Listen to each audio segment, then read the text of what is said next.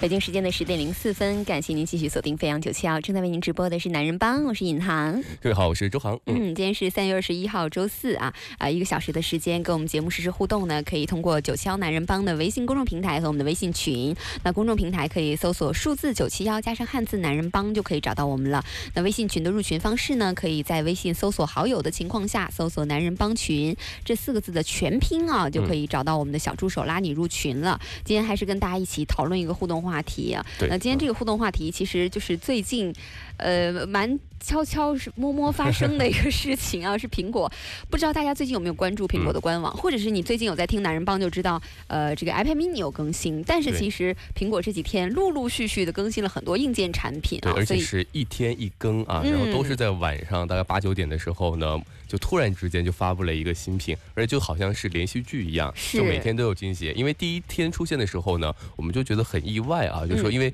苹果的这个春季发布会呢，其实马上就要开了。是的我们，都以为这些硬件新品呢会在这个发布会上一起公布，那这次呢，苹果是没有通知任何人的，不按常理出牌，嗯然后就一晚上发一部。那到昨天晚上已经是连续三个晚上了。昨天晚上发布的是苹果的全新的这个 AirPods 耳机啊，嗯确实我觉得就一天、两天、三天这样的一种发布方式呢，还是挺给我们期待和惊喜的。我会很期待今天晚上会不会还有新品、啊，还有连续剧是吧？是不知道大家还记不记得之前呢，我们节目也跟大家预告说，呃，春季的苹果的发布会啊，会有硬件跟软件。硬件呢，相对来讲都是这个，比如说像 iPad iPad Mini、iPad Air，然后 Mac，呃和这个 AirPods Two 像这样的产品。呃，软件呢可能就会有一些它的新闻软件啊，呃，包括它的视频的这个一些内容的软件哈。我们之前就跟大家预告过，但后来发现它的硬件产品基本上没有等到春季发布会，陆陆续续的我们预测的硬件产品基本都出来了。都出来了，而且还有一些我们之前也是猜测可能会有的还没出现，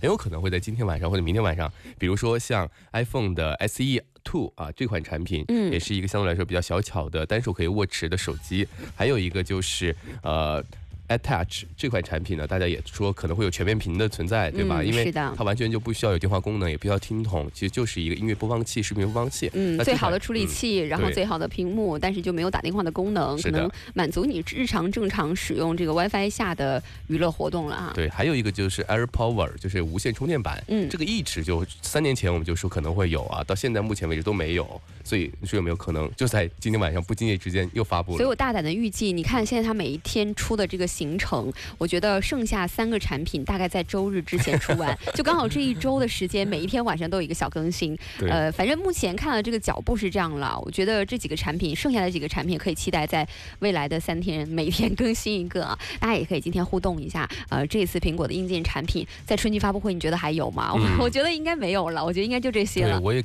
猜估计也就这些了，因为嗯这次的发布方式非常的不一般啊，嗯就是在一种悄无声息的方式下，然后一天晚上发布一部啊，然后跟他的这个春季这个发布会呢，其实也形成一种呼应啊。嗯我不知道大家喜不喜欢这种发布的方式，我觉得会不会觉得有新意呢？我不是很喜欢，我有一种什么感觉？有一种看了一个电影的预告片，然后呢，最后去电影院之后，发现这个电影的预告片就是它原本的电影的长度，电影总共就十五分钟，把所有的硬件都已经透露出来了啊，我就感觉好像最精彩的部分全都在预告片里面。结束了 其实很多电影真的只要看预告片就够了，就够了，就够了对，。最大的大场景，所以其实本期待的内容啊，本来我们这个至少啊，我觉得我们中国地区的这个消费市场对苹果的软件产品，包括它的内容产品依赖度就不是特别的高，包括以前这个苹果出的这个电视的盒子这类的产品啊，我们依赖程度就不是很高了，所以我们对它的春季发布会原本的这个软件的。这个叫嗯。叫做什么呢？期待值没有很高，对。因为你看我们的新闻客户端无限多，嗯。我们的音乐播放器无限多对，我们的视频播放器、视频内容适合我们这个审美的，或者适合我们这个呃文化的视频内容无限多，所以大家对于苹果的内容端本来期待值可能没有那么高的情况下，总共就期待这么几款硬件产品，你在发布会之前全告诉我了。但是我其实持和银行相反的观点我倒是觉得这次这样的发布形式还是蛮有新意的，因为我们知道，其实每一个产品的发布活动呢，其实这些品牌都是绞尽脑汁的。你看之前呃那个红米发布的时候，它的那个邀请函还有这种防水贴纸，它就想告诉你一些防水的特性，是的，就通过这种提前预告的方式，让你来关注到这场发布会。那苹果这一次呢，我觉得也不不走寻常路啊，就是在悄无声息的情况下，一晚上发布一部啊，就这种方式呢，反而会给我们带来一种惊喜，有点像什么呢？有点像我们呃去玩的这种老虎机，你玩你永远不知道你下你拉下拉杆之后的下一个。出现的情况是什么？其实也很像现在我们的这个短视频的产品啊，像抖音，为什么那么火？其实你永远不知道，你的未知性会让你上瘾，就是你永远都会想期待下面一个给你呈现的内容是什么。其实我觉得苹果的这次发布会呢，有一点点。啊，想玩这种概念啊，就是确实呃，给你一种未知感，而且给你一种惊喜感，因为它形成一种规律啊，就是每天晚上，反正定时定点，我一定会出现个新出现一个新的东西。那这个新的东西会是什么呢？我觉得这也算是对品牌自己的一个充分自信。如果一个品牌它真的关注度没有像苹果高成这个样子，你这样悄无声息的发，我们真的悄无声息的不会发现。那当然，那苹果确实我们也可以感受得到，我们包括这几次为什么说它悄无声息的发布，我们都关注了呢？也是因为它强大的品牌影响力啊。我当时昨天还跟银行探讨呢，我说像苹果。确实，它就不需要任何营销的费用啊，对吧？确实，他只要发布他的新品，我们都会去报道和介绍。嗯，因为就出于这一点自信，所以他可以玩出这样相对来说比较有新颖的发布方式。嗯，是的，所以这次苹果的这几个小透露的啊，先这个预告的几个小硬件呢，呃，已经在苹果官网上上线了。那在之后的数码控的环节，我们会详细为大家来介绍。那稍后我们来说听一首歌啊，呃，来自陶喆的《爱很简单》。一曲歌曲过后呢，我们进入男车世界。我们稍后再见吧。微信公众账号里或新浪微博搜索“九七幺男人帮”，关注我们，畅谈观点。男人的世界由你做主。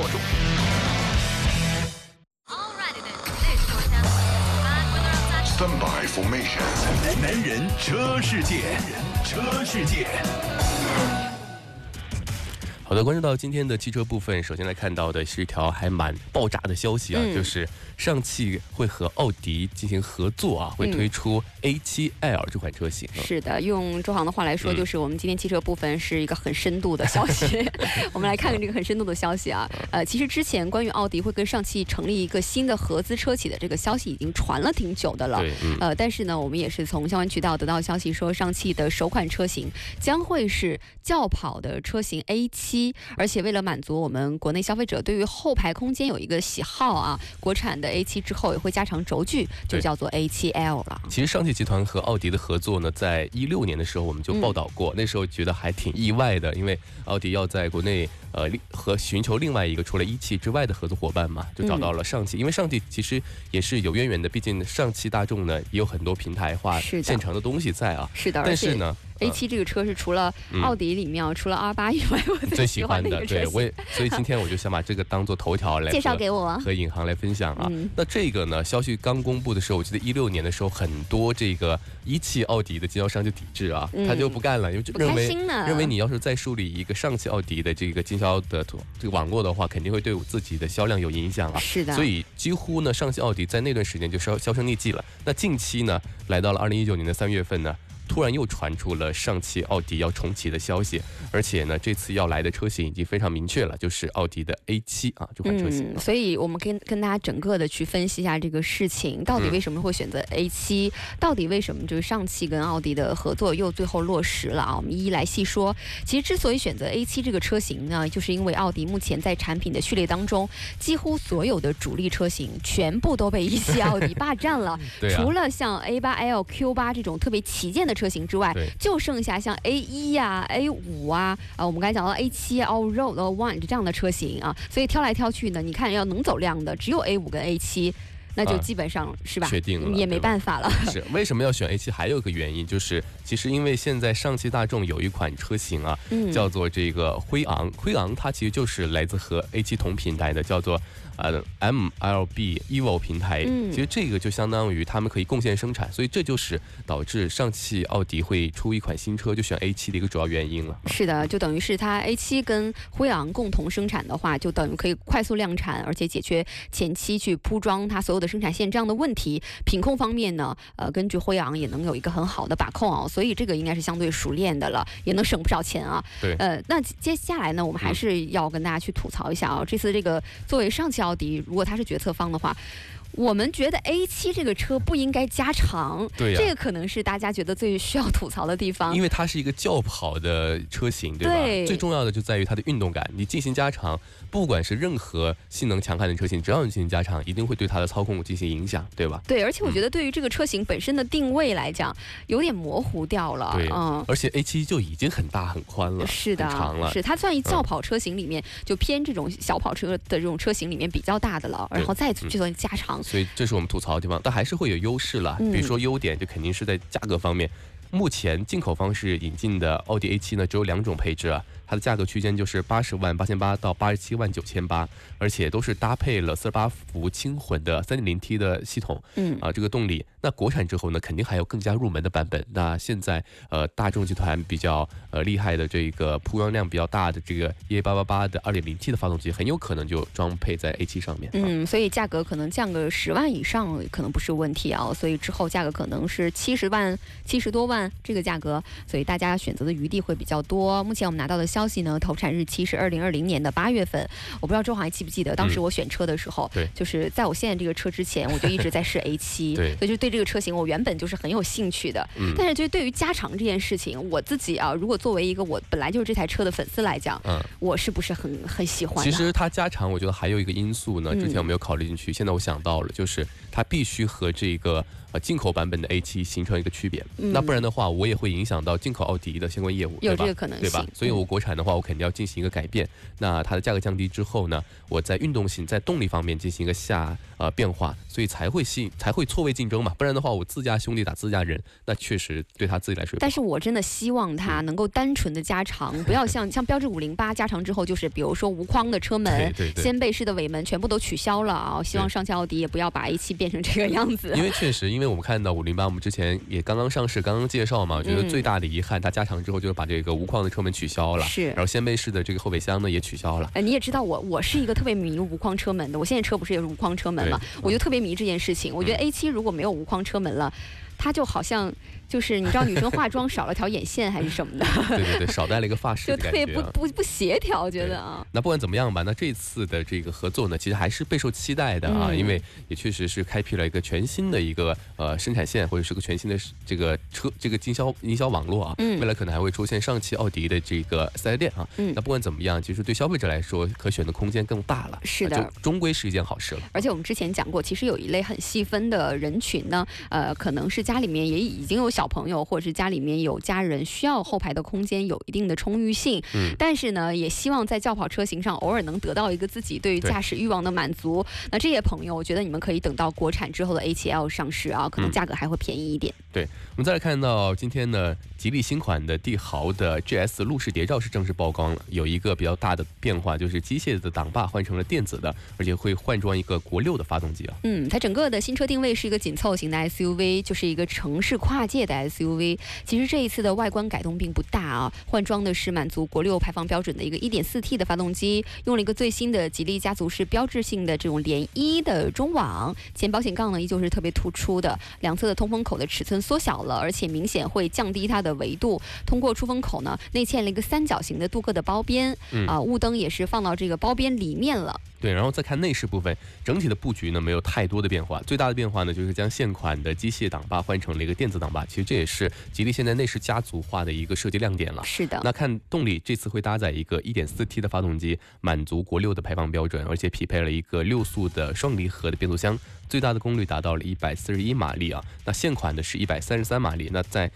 发动机的调教方面呢，也变得更加优化了。嗯，嗯，这是一个路试的谍照，是新款的迪利呃吉利帝豪的 GS 啊。另外呢，今天我们还有一个申报图跟大家分享，是别克全新的 SUV 的一个申报图。它整个的定位呢是介于昂克拉跟昂科威之间的这样的一个 SUV 啊。嗯，而且它的这个整体的设计呢，我觉得也是最新的别克家族式的设计理念啊。呃，而且我很我之前看到这张图片的时候呢，我认为可能会是全新昂克拉的车型，但是现在来说的话呢，可能也会有一个全新的细分的子品牌出现，这也是有可能性的。我们看见它的整体的这个呃长宽高分别是四四六三一八一三一六四二，轴距呢是二六四零。其实身材呢比昂克拉会大一点点，但和昂科威相比呢，又会在轴距和长度上小小一点啊。嗯，配置方面呢，这一次会配备 LED 的大灯、全景天窗、两种不同规格跟样式的轮圈。轮胎尺寸呢，呃，一个十七寸的，一个十八寸的啊，呃，另外呢，有后方的盲区监测、倒车影像等等的配置。现在我们在申报图上已经全部都能看到这些配置了。嗯，动力方面呢，会搭载一个 1.4T 的发动机，最大功率是一百一十六千瓦，一百五十八匹马力，比现在现款的昂克拉，呃，还是会略高一点啊。现款昂克拉是一百零五千瓦，一百四十一匹马力。嗯，而且这款车型呢，我很担心啊，我希望它最好是配 1.4T 的发动机，嗯不要配那个 1.3T 的三缸发动机。那样的话呢，其实就又变成呃整个通用系列的这个全新推出的三缸涡轮增压发动机了。那样的话，我就会觉得有点担心它的销量了。就是的就因为这一件事情，我发现现在整个美系品牌，不管是通用也好，还是福特也好，销量下滑非常严重，都跟这个个发动机有都跟这个发动机。其实我个人会觉得，如果要是你再想要用你的三缸发动机的这个技术的时候，或者是说在市场的一个你需要长期跑嘛，你需要这个技术的更新嘛，这个时候我觉得更适合去放在一些老车型上对，可能呃在它的低配版本上去试这个三缸，的发动机我觉得你这个。说的很有必要，就是在嗯一些相对来说价位比较低的车型上用一些三缸发动机。但现在我看到福特和这个通用的做法，就几乎就是中低档次的车型，几乎是全部清一色的换装了这个三个发动机，我就觉得有点激进了啊。嗯，包括一些新车，我们刚才说到了这一台这个全新的 SUV 别克的新态 SUV 的申报图啊，那这个其实只是一个申报图出来，如果要是它出来市场之后搭载三缸机的话，本来我们对这台车可能感情就不深，嗯，或者是说印象就不深，需要市场有一定的接受度跟教育市场的成本的时候，你用一个三缸机相对来讲就麻烦一点了哈。对嗯我。们再来看到，也是一款申报信息的曝光，就是大通的第六林这款车型呢，应该是个全新的车型了，而且会匹配这个五座或者六座或者七座啊。嗯，是的，这也是继大通的 D 九零之后第二款的 SUV 的车型了。呃，其实从申报图来看的话，它颜值还是很高的，有一个犀利狭长的大灯组，这个造型呢配合一个很大尺寸的中网，确实显得前脸气势还是很强的。嗯，而且大通旗下的大多数车型呢，都是提供这个定制的模式啊，可以自由选择它外观的风格，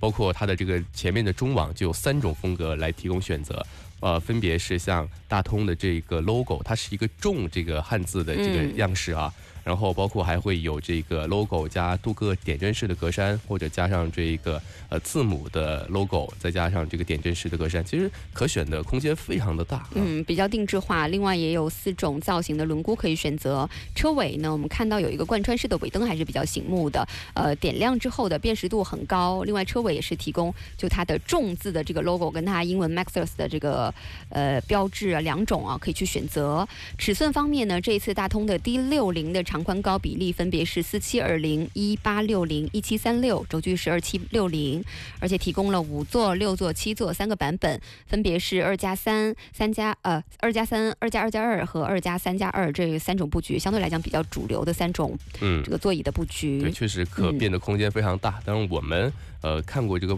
座椅布局方式之后，还是最推荐是六座的座椅布局啊，对。相对来说更加的合理一些三。排都两个位置，嗯我们两个一直觉得这个是相对来讲大尺寸一点的 SUV 最合理的配置啊。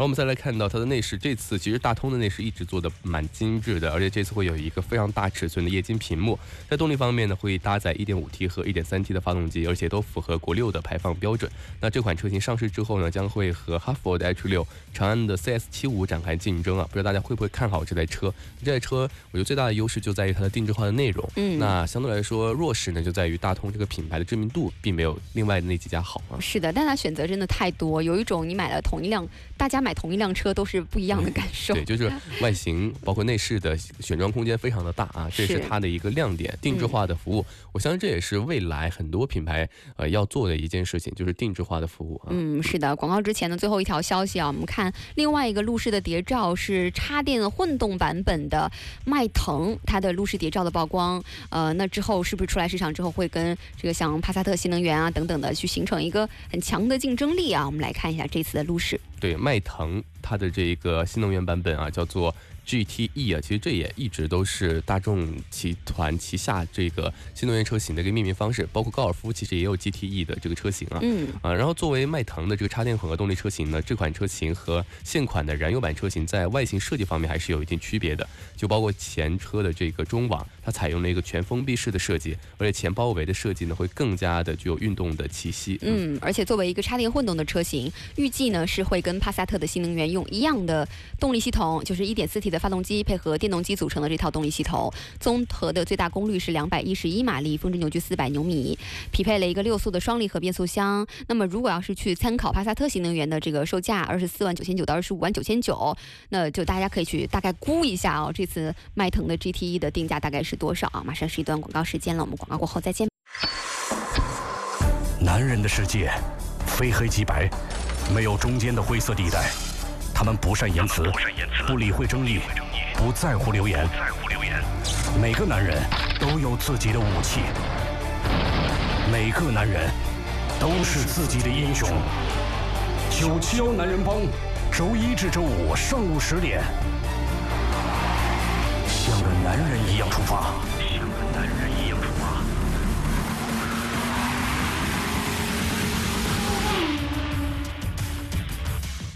广告过后，欢迎回来，正在为您直播的是飞扬九霄男人帮，我是尹航。各位好，我是周航。嗯，跟我们节目实时互动呢，通过九霄男人帮的微信公众平台啊，搜索数字九霄加上汉字男人帮，我们看一下大家的留言。对，很多人都想加入到我们这个男人帮群当中啊，还有人已经加入进去了。他说没人说话呀，没有看到人呢，是不是还没有进入到群里呢？今天那不是一个群，对那是一个我们的小助手。对，因为我们是现在因为人数超过一百之后呢，是要一个一个拉进来的啊，嗯所以的话呢，我们有个小助手，你要先等待小助手的耐心的审批啊，这个不要着急啊你啊。看小助手的名字不是说了吗？要等待群主的耐心审批，群主就是我 本人，啊是是是，我们加紧进度啊，大家不要着急啊。我加紧进度啊。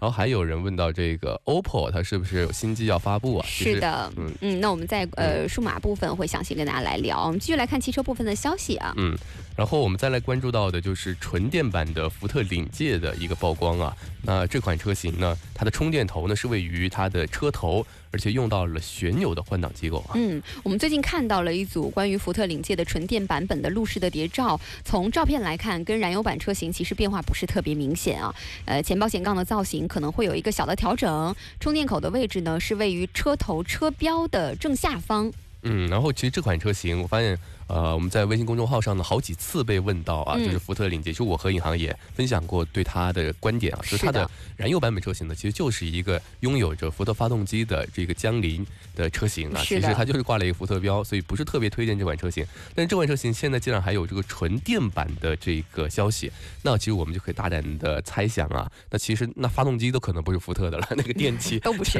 都可能但就是是我会觉得，如果你要买领界的话，我宁愿你买这个纯电版本，可能比那个燃油版本会好一点，因为电机的技术现在其实大家也相对比较共享。，相对比较。但你发动机这个嗯东西，你你买燃油版，我觉得可选性还挺多，就不一定一定要选这台车了。对，是燃油版的话，相对来说还有有一个匹配的问题，是的，是的，嗯是的。嗯，然后所以这款车型也很神奇，我觉得。然后我们看看一些细节方面的设计。哎，我我中间插一句啊，就是在纯电车型上面，我发现现在大家的设计，充电口要么就是在背面、嗯呃尾部，要么在前面嘛对。你会觉得，其实，在我们中国市场，大家还是要调研一下，我们的停车习惯是车头要朝外的。对。那你就不是很好充电，所以我觉得充电口设计在后面相对比较合理。对这个说的很对。其实现在大部分车型它一般有两个充电口，一般嗯一个是慢充，一个是快充。嗯一般快充呢都会选择在前面，因为你快充，你家里肯定没有快充的条件，嗯所以的话，一般的快充的这些电站啊，你开到那边去，相对来说那些电站呢，就要把头插进去。对它的屏，他们的这个相应的规范呢，可能就是头过去，嗯呃这这这个相对来说比较方便。就改变一下大家的驾驶或者是停车习惯吧。对，如果 慢充的话呢，反正放在这个车尾，相对来说也还算可以，能接受啊。嗯，我们来继续说一下这台车啊。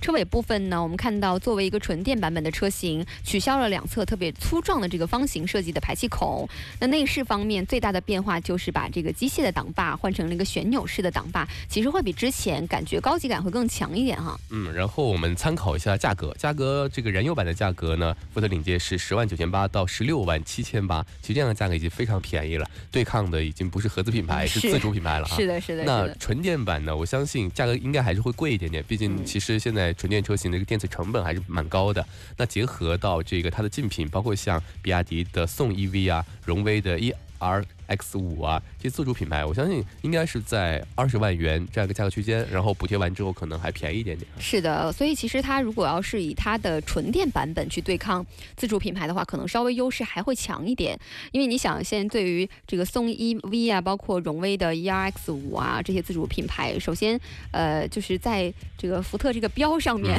可能会稍微占一点优势。对这个呃这个品牌形象啊，毕竟呢还是福特，福特也是一个百年汽车品牌。是的，就是你不明真相的观众呢，还是会觉得这款车相对来说比这些自主品牌的车型可能价值度会高一点。就之前那个听众，如果要是没有问我们两个的话，可能他在选燃油车的时候也蛮倾向于选这个。对他可能还是在乎这个品牌嘛，因为大家买东西，嗯，因为选择品牌是一个最简单的方式，毕竟福特品牌那么多年，对吧？但是大家万万没想到的是，福福特的这个领界有一点点快羊头卖狗肉的意思啊。对对，江铃领界。对。好，另外呢，我们看到一个呃新。消息是凯迪拉克 ATS 的一个继任者啊，那我们官方确定是在 CT 四啊，是在二零一九年会进行发布。对，其实我们刚刚才分享了这个 CT 五的官图的亮相啊，那看来近这一两年呢，凯迪拉克估计有很多新车陆陆续续都会出现，而且还是坚持比较运动的轿车为主啊。今天我们分享到的是这个 CT 四，CT 四呢应该是作为现款的 ATS 的一个继任者。它从外形方面来看呢，和它的大哥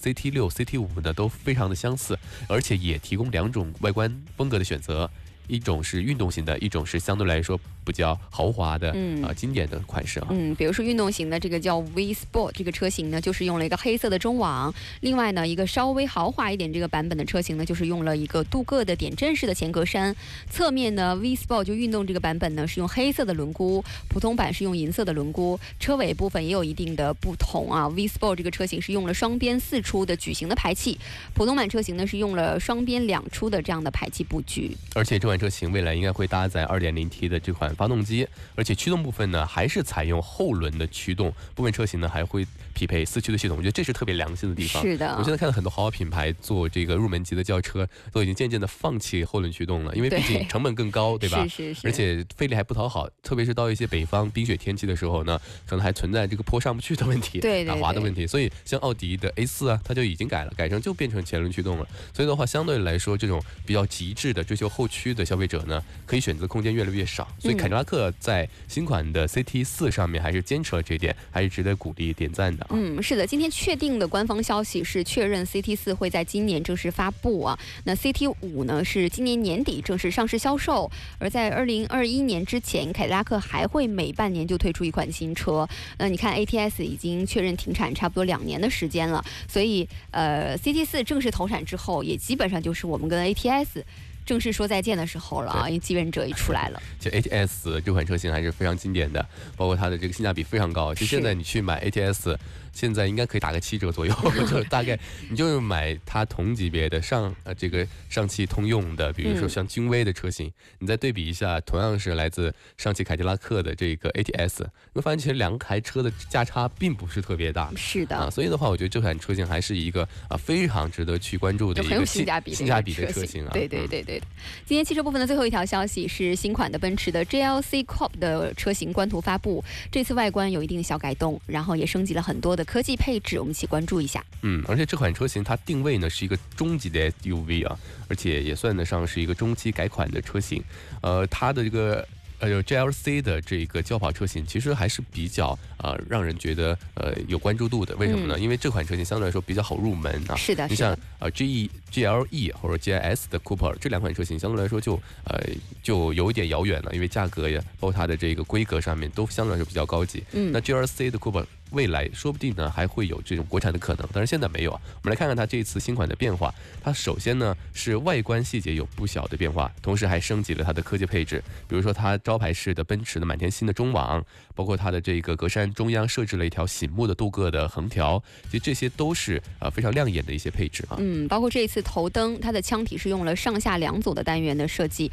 ，C 字形的 LED 的行车灯呢，也是被分割成了上下两条，所以整个的车型的设计上面来来讲，还是有很多的小变化的细节小变化的。车身侧面呢是保持现有车型的设计，那尾部同样是换装了一个新造型的尾灯。那新的尾灯的内部也是有一个宽灯，一个环状的设计，呃，在灯组的外侧，所以这个环状的灯呢，内部还会布像刹车灯啊这样的一些小的呃配置啊。对，内饰呢基本上还是跟现款车型的设计啊、用料啊都是一样的。嗯，但科技配置部分呢还是有一些升级的，比如说它新增了一个十二点三英寸的液晶仪表盘，它的这个中控显示屏呢也从之前的这个七英寸呢变成了十点二五英寸，所以这一整套的这个液晶系统呢，我觉得还是相对来说比较科技感的啊。嗯包括它会有来来自奔驰最新的叫做 MBUX 的交互系统，那这套交互系统其实在全新的 A 级上我们也领教过了，嗯啊，还算蛮蛮就是蛮智能的、啊。现在全部都基本上都是这一套交互系统啊，就新出的车型。不过这一台车依旧是没有配备双联屏的。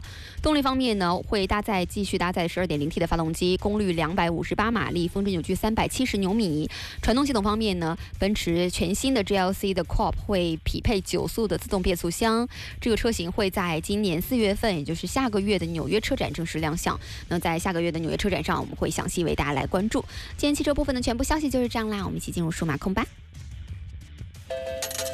从睁开眼睛的第一刻，你就被数字包围今。天最高温二十六度，最低温二十三点。三六，价值呢是上涨百分之一点五。为听觉化繁为简，IT 数码控，IT 数码控。今天 IT 数码控，我们是不是应该先把苹果的这几个硬件产品说一说？对，这是必须的。这跟我们的互动话题也是跟大家聊得很相关啊。对，包括看这个听众三少爷，他就说，对于新款的 AirPods，他觉得还是要先吐槽的。啊，想要吐槽一发呃，哈。他觉得首先有第一代的产品的人呢，他就买个无线充电盒就行了。是的，没有第一代的呢，赶紧入手二代，证明他还是觉得这是吐槽吗？这不这这个就是 推推荐大家买啊这。推销啊，这是。我所以，我们今天也跟大家，如果没有关注这条消息，或者是没有去官网看的朋友们，呃，大概的去说一下这一次新发布的新款的 AirPods 啊。首先呢，这个 AirPods 是配了一个全新的 H1 的芯片，支持语音唤醒 Siri，续航时间也会更长。那整体的售价是一千两百七十九，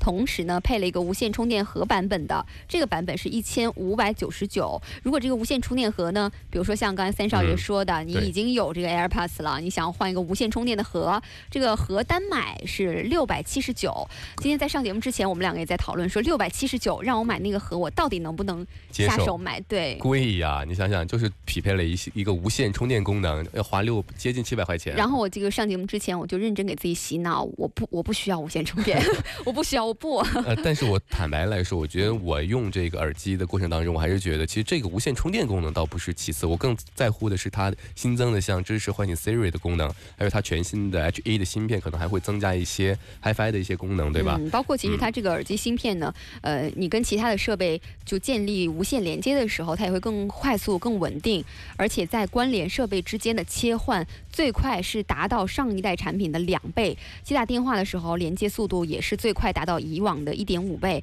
所以这个 H1 的芯片可能是其实你在购买这一代产品上，不只只是充电盒这么简单的一个东西啊。呃，是的，其实不管是玩游戏、欣赏音乐，还是听播客，都可以享受非常出色的这个音质啊。那既然我们刚刚说到这个无线充电盒七百多，我还是觉得没有必要购买。就作为第一代用户没有必要购买的原因很简单，因为这个无线充电盒它可以给你耳机大概充四次左右的电。等于说，其实你使用到无线充电盒的这个频次还相对来说是一个低频的产品，不像手机，手机你无线充电可能每天都得用，甚至就是每半天都要往上随时放在上面。随时放在上面。所以这就是我带大大家探讨的一个原因啊。包括其实我们在说无线充电盒，其实很多品牌也在出这种无线充电的耳机。对呃，像华为啊，像是三星啊，都在开始出这样的耳机。但这种耳机呢，其实有一个呃无线充电的使用场景，可能是相对比较，我觉得会以后比较常见的。你有发现现在的手机出的新的，基本上都可以反向充电。对基本上是为了它的无线耳机而设定的，就等于是你的耳机盒放在手机上面，就可以反向给耳机充电。那这种这种设计啊，就会觉得你这个无线充电的耳机盒是有点有点用的，对吧？吗？那你你苹果是不能反向这样充电的，也许它下一代可以啊，嗯但是你先买这个无线耳机盒，你就等于是其实你还是要正常拿手机的充电板去充。对我觉得还是就多此一举了。是的，嗯就是它的便携性其实没有像其他的厂商那么好其。他厂商你就嗯放在自己的手机上就可以啦。对嗯嗯，那这次新出的无线充电盒呢，呃，也是在 AirPods 的充电盒放的这个兼容 QI 标准的充电器上面就可以完成充电的。充电盒的正面呢是一个 LED 的指示灯，能够显示 AirPods 的充电的状态。如果这个无线充电器没有在身边呢，呃，你也可以通过这个 Lightning 的这个闪电充电接口进行充电。嗯，我们来看看这次全新的呃这个耳机的一些性能啊，它一次充电可以听五个小时的音乐啊，现在呢还可以提供长达三个小时的通话时间啊。那充电盒储存的电量呢，可以呃为这个耳机充电多次，但具体还没有，因为它要结合到你耳机是不是每次都用到没有电啊。嗯所以总共来说的话呢，用这一款充电盒聆听的时间可以超过二十四个小时，因为其实也没有人一直带着它充，一直带着它听，对吧？啊，嗯，如果要是你把你的 AirPods 的耳机放回充电盒当中充电十五分钟，就可以获得三个小时的聆听时间跟两个小时的通话时间。呃，那要是看查看你的电池的电量啊，你就把你的 AirPods 靠近你的 iPhone，或者是问问 Siri，AirPods 还剩多少电就可以了。那现在我们的第一代的 AirPods 就是靠近你的 iPhone 是可以显示的嘛，但是嗯第二代就是你可以问 Siri 你还剩多少电。最后一个它的小细节，可能就是唯一吸引到我的一个小细节。这一次呢，呃，会给 AirPods 推出一项服务，可以通过官网去订购的时候免费添加激光刻字。对这个的话，相对来说这个早上我们两个也在聊。也是个小心思啦，是你可以想把想说的话定定制在这个耳机盒上面，是激光刻字啊，相对来说也会比较精致一点。但很多人用这个耳机盒可能还会有一个保护套，所以的话呢，就看你用不用这个保护套。如果要是你不用的话，其实就是我觉得是一个送别人礼物蛮贴心的一个哎小礼物哈。一个小产品啊，大概一千块钱左右，其实价格也蛮适中的。比如说刻一个你们重要的日期啊，刻一个名字啊。如果送礼物的话，就会让别人觉得，虽然你这个礼物选的还蛮大众的，但是有一些小细节还蛮贴心的、啊。这就是我们说的定制化嘛，对吧？嗯，是的，呃，另外除了 AirPods 之外呢，其实这两天还是有很多在官网上悄悄上架的新产品，比如说苹果官网上架了五款新的 iMac，这个呢这两天我们一直没跟大家讲啊，一直在聊这个 iPad mini 来着，对其中两款是二十一点五英寸的版本，售价是一万零一百九十九，另外三款呢是二十七英寸的版本，售价是一万四千一百九十九。对，其实这两代的 iMac 产品呢，我觉得其实都是算例行的升级了。首先我们来看这个二十一点五英寸的版本，它这两款产品呢都支持了视网膜 4K 的 P3 显示屏，而且还支持这个可以扩展的内存，那最多可以扩展到啊三十二 GB 啊。那每台 iMac 还匹配了两个霹雳三的这个闪电接口啊，可以进行电脑的传输啊。嗯，另外它有个低配版本和高配版本，我们来跟大家稍微说一下。低配版本呢是英特尔的第八代的四核 i 三的处理器，搭载的是呃两 GB 的内存的 Pro 五五 X 的图形处理器，另外一 TB 的机械硬盘的存储，售价是一万零一百九十九。另外它高配版本是英特尔第八代的六核的 i 五的处理器，呃是一 TB 的混合。硬盘的存储售价是一万一千七百九十九，这两个版本啊。嗯另外就是二十七英寸的版本，二四二十七英寸的版本呢是一个视网膜的五 K 的显示屏，呃，三点零赫兹的六核处理器，Turbo Boost 可以最高达到四点一赫兹啊，一 TB 的存储容量，售价是一万四千一百九十九。对，然后再看它分为几个配置呢？中配版本呢也是视网膜五 K 的显示器，但是是呃三点一赫兹的六核处理器。那它进行这个超频之后呢，还可以达到四点三赫兹 ETP 的这个储存的容量，售价呢是一万五千七百九十九元。嗯，嗯，呃，我觉得有一个小的细节挺好玩的，今天跟大家分享一下，就是在他当时悄悄发这个硬件的三月十九号的晚上，呃，库克呢就很少见的在他的个人的微博上啊发了一个全新的微博，叫做“史上最强 Better than ever ever” 啊。然后呢，最搞笑的是棋子锤子旗下的这个我们之前讲的他的官微啊，在库克的微博下留留了个言说。强，就是因为他之前 TNT 啊等等的的，可能也是说史上最强啊，基本上打的这个 slogan 差不太多啊。对，因为之前罗永浩一直开玩笑说他们的终终极目的是收购苹果嘛，其实 这也是算得上是一种就说。说不打算收购了是吧？呃，如果一定要说呃把他们的加什么关联的话，可能就是之前说收购苹果，也是一个调侃的一个梗吧。嗯，那看来是这次，我觉得他又呃，就是等于是锤子锤子科技啊，通过苹果的这一波，也稍微打一下宣传一下自己啊，对打一下他的这个存在感啊。对，其实现在他境遇不好呀，所以也挺令人担心的。嗯就有时候互动一下呢，其实会让他的粉丝呢稍微安心一点点。是是说明他还在啊。接下来呢，说一说魅族的消息啊，魅族十六 S 今天我们终于看到通过三 C 的认证了，呃，备货可能会比去年足，因为从今年年初开始。确实，手机整个的市场就是很很大的变革啊。比如说米九，首先它性价比就很高，但是拿不到货。紧接着三月的 iQOO 来势汹汹啊，呃，就一直在催货，搞得米九很压力很大。近期呢，OPPO 又是有它的 Reno 的新机发布，主打的也是互联网手机，所以已经一九年年初，你看现在才第一季度结束，就觉得已经竞争很以比以往往年更激烈了。对，呃，但是作为魅族来说的话，其实还挺令人让令他令我们揪心的啊，因为嗯它确实这个产品非常的少，然后量也不多。比如说在二零一八年的这个魅族的十六啊。货非常非常的少，所以导致呢，这个魅族它赢了口碑，但输了销量啊。嗯，所以今年像面对着小米、荣耀、OPPO、vivo 这一些品牌，不知道怎么办。其实，在年前的时候，我们就知道黄章已经自己曝光了叫魅族十六 S 这个魅族的手机，但是你看今年已经呃，大家这场仗打得都很混乱了，过了四分之一了，这个十六 S 始终没有动静。到目前为止，其实也没有关于这个新旗舰十六 S 的机型的确切的发布消息的传出。但是最近的新消息就是，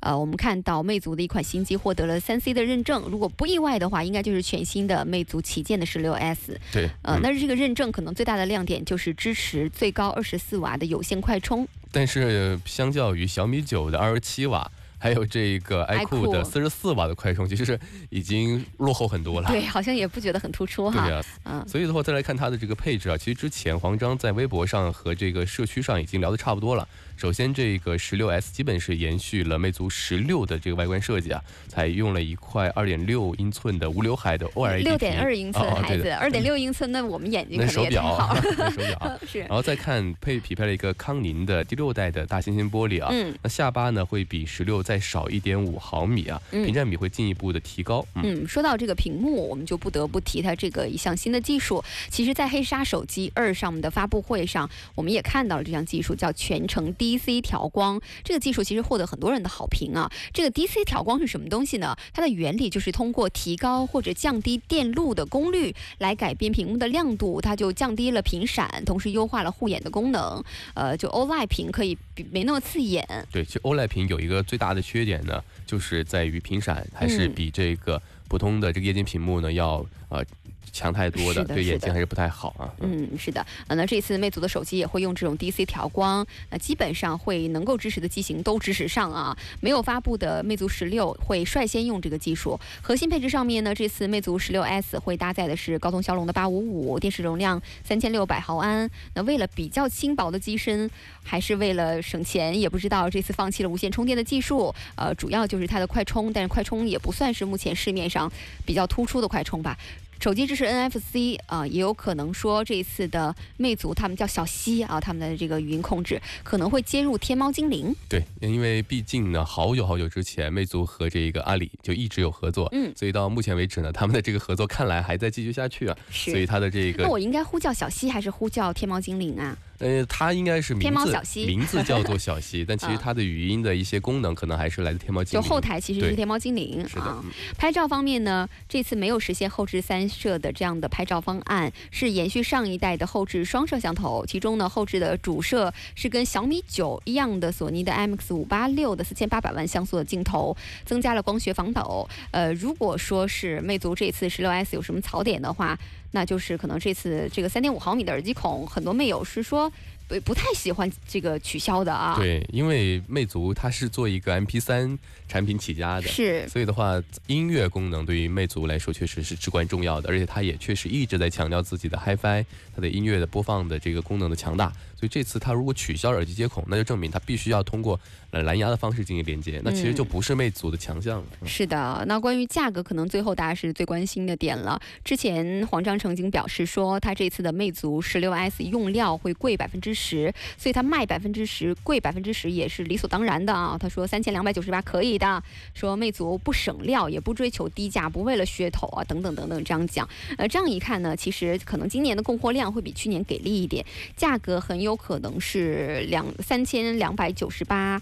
那很多这个网友调侃说两百两千九百九十八可不可以啊？嗯呃，这个黄章也回应说，魅族从今以后要踏踏实实的做产品，老老实实的卖产品，也不玩手段，也不操控加价等等啊。但就是说，其他品牌你们去玩性价比，我们也没意见啊，大概是这样的一个意思。那。证明意思就是说，它这个可能还是达不到三千以下的这样的一个。我觉得是达不到的对啊。嗯我们再来看一下三少爷，他说了一个观点，我觉得还蛮有意思的，因为我们今天之前一直在说苹果耳机啊，说他有苹果耳机第一代，那他去买第二代一千五百九十九元的那个版本，然后再把他的这个给他的无线。充电盒拿去卖，应该可以卖五百块钱啊！如果能卖掉的话，那这样他是不是就可以比这个直接买这个无没有无线充电盒的这个版本一千二百七十九元要便宜？我天，你太会算了！算吧，是不是？他如果他我为什么觉得你说的特别对？他他这样做的话，确实可以省个一百块钱的样子。对你那个 耳机但关键要兼容啊，因为现在目前为止没有人拿到第二代产品，不知道能不能和第一代的这个耳机进行兼容。如果要是耳机盒五百块钱兼容的话，卖我。对呀、所以的话还是要去试一下啊。嗯，好，今天节目的全部内容就是这样了。我们稍后听到的是美味乐翻天啦，明天再见吧，拜拜。